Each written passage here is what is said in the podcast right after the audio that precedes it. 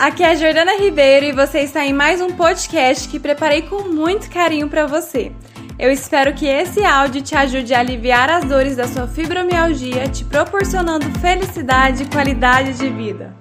O propósito de vida, quando eu falo aqui para vocês, é aquilo que te dá um gás, te dá um ânimo maior, te dá mais disposição para acordar todo dia de manhã e você fazer suas coisas. É importante que você tenha bem alinhado essa questão, porque é isso que vai te dar um gás, que vai te dar uma motivação. É isso que vai fazer com que você vislumbre algo maior na sua vida.